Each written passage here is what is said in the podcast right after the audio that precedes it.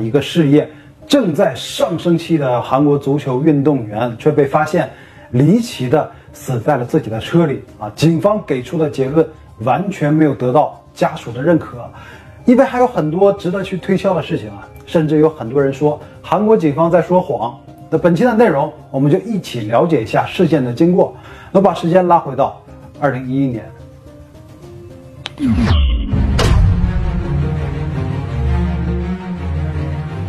在韩国首尔周边的高速公路区域，有一个服务区叫遇见首尔广场。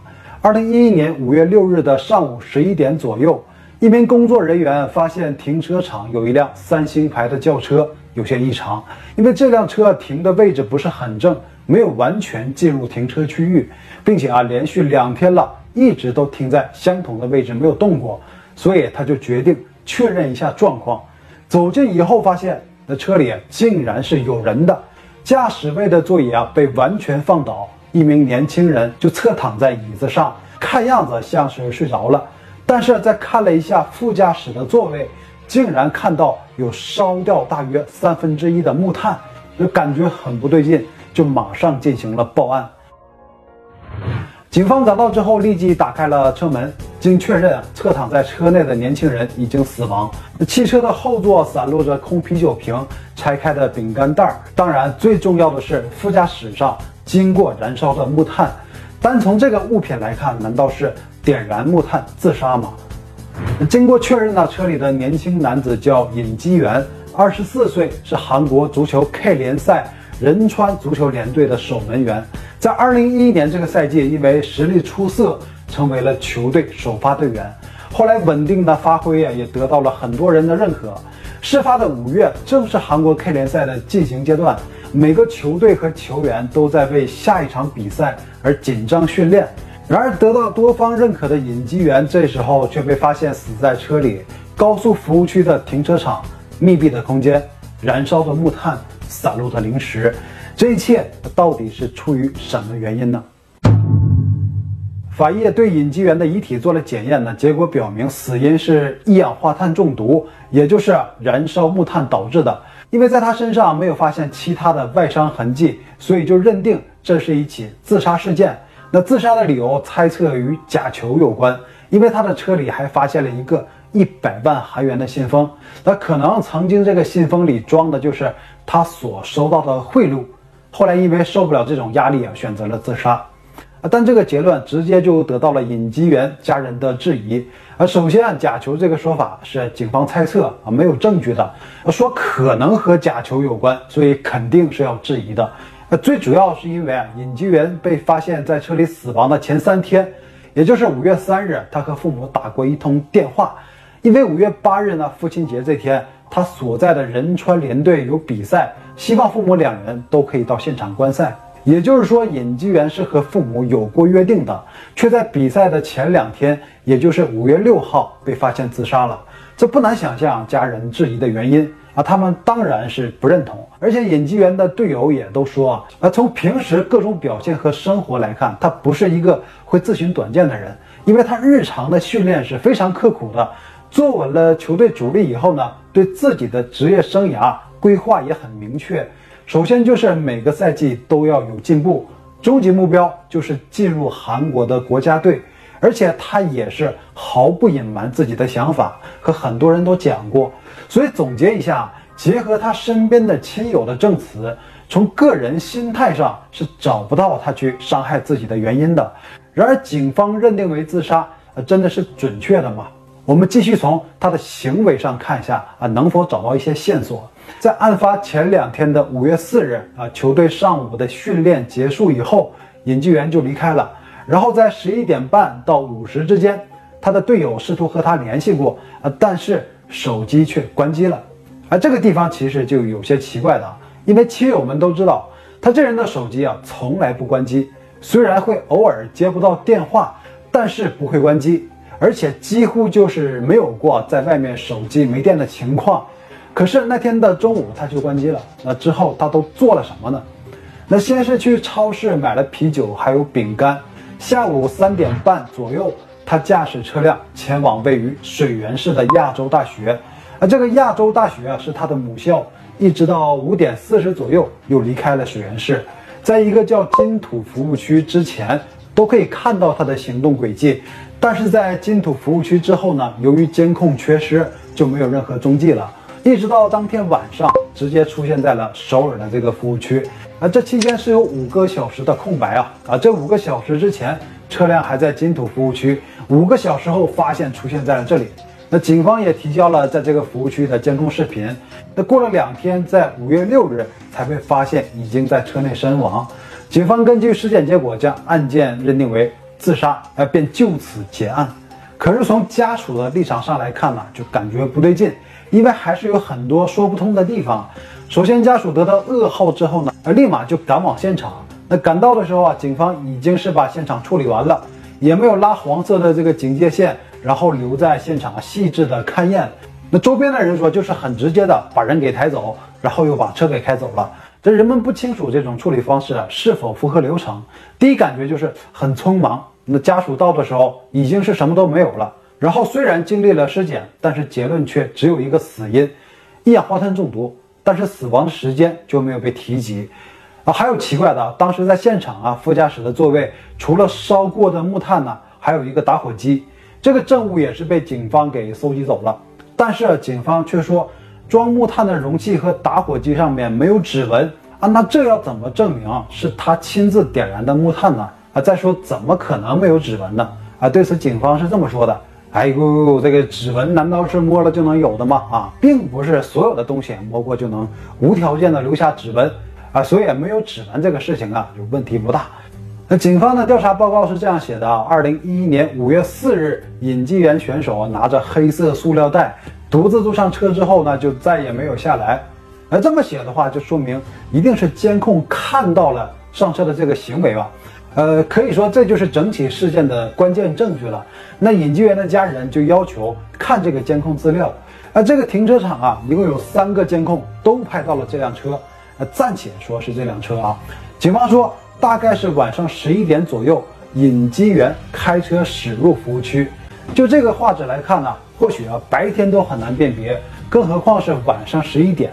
而可能周边的人都看不太清楚，所以就无法知道是否是尹继元自己驾车来到了这里。至于警方是怎么辨别出来的，而人们就不得而知了。那原本就很模糊不清的画面啊，就算有个行人都很难分辨样貌啊。但他们能详细到能看到死者拿着黑色塑料袋上车，还能详细到比如说是十一点零七分拿着黑色塑料袋。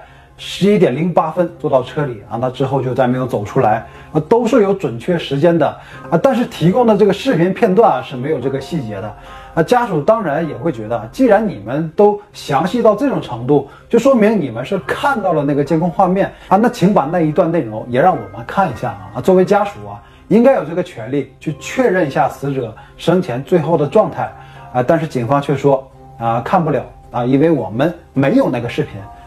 那你们是怎么知道的以上细节的呢？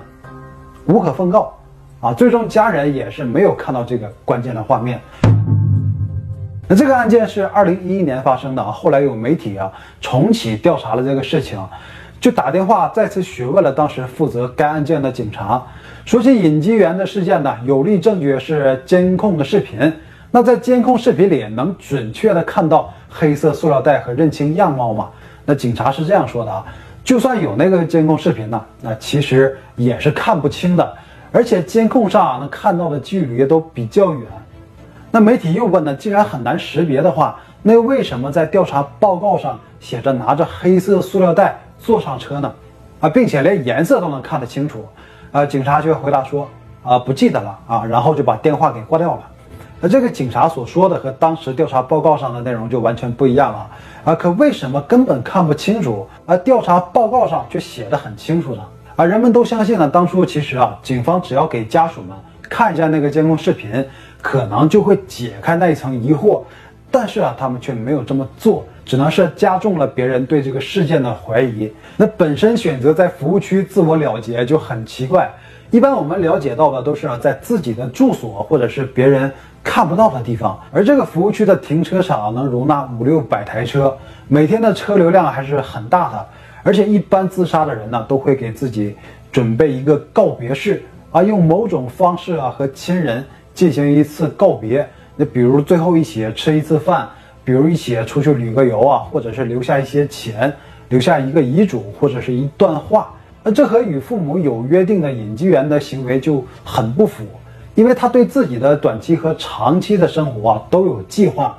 那赛季进行啊，好久没有和父母见面，那最后的一通电话也只是邀请来看比赛啊，顺便可以一家人相聚，期间没有说过一些奇怪的话啊，所以自杀这个结论对于家人是绝对无法接受的。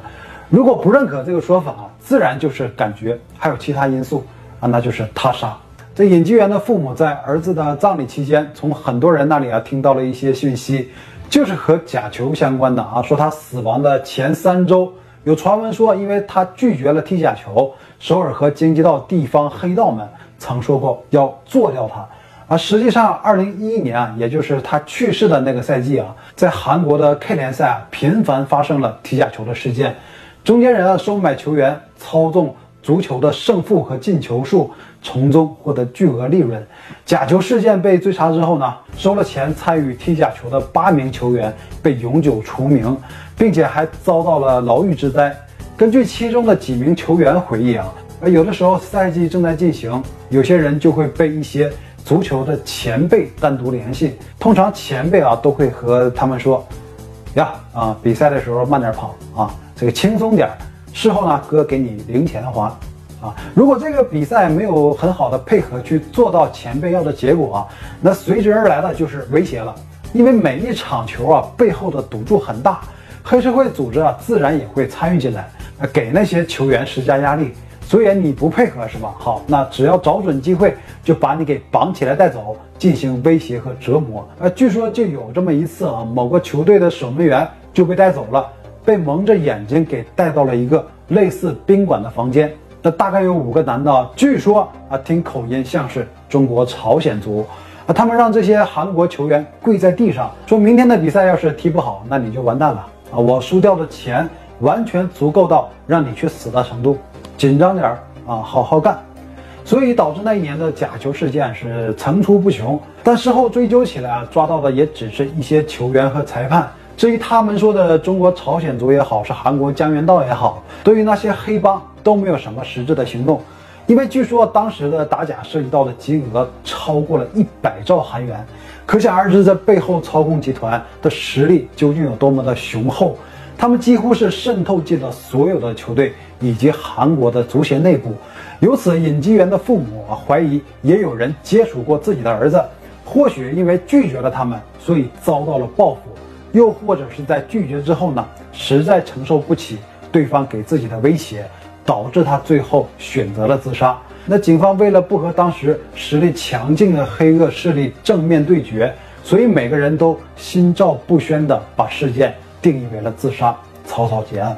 啊，当然这都是没有经过调查的一种猜测，但这也是很无奈的事情，因为确实韩国警方在这个事情上的结论。非但没有给出最直接的证据，反而是不断的回避关键问题。到现在又有新的媒体想要重启案件的调查，警方就以啊，因为年头太久了，当时的调查报告已经找不到了，拒绝向第三方机构啊提供任何有价值的内容，所以啊，让这个事情的导向更加倾向于是和假球有关。但究竟是自杀还是他杀，却无法确定。自从二零一一年，也就是事发这年，韩国足坛进行了一次彻底的打黑打假风暴。直至今日啊，单在韩国的 K 联赛就有多达五名球员和教练因为涉及假球而自杀谢罪。因为办事效率的提升，加上互联网让信息更加的通畅，一些细节啊都被公开的很彻底了。还有一件事情就是比较特别啊，就是最近。二零二零年的十月三十日，首尔 FC 时年三十一岁的主力中卫金南春也被发现死在一个停车场，身上没有外伤，也被认定为自杀，情况和尹吉元非常的相似，但他的内心波动就很明确了，因为在一场比赛中啊，开场仅五分钟，自己的失误直接导致失球，赛后受到了大批球迷的口诛笔伐，甚至认为他有假球的嫌疑。最终他选择了结束自己的生命，在只因为别人说他可能是踢假球的情况之下，那这也侧面说明了韩国球员呢，一旦和假球产生瓜葛，就真的很容易啊，让自己产生轻生谢罪的念头。从这里再往回去对照一下啊，尹继元的死因是否真的和假球有关呢？那一个正在为自己事业打拼的年轻人，究竟是误入歧途，从而悔恨不已，以死谢罪，还是拒绝了诱惑，从而遭到了黑恶势力的谋害？这个事情也是韩国足坛始终无法解开的一个谜。那今天的故事也就到这里了。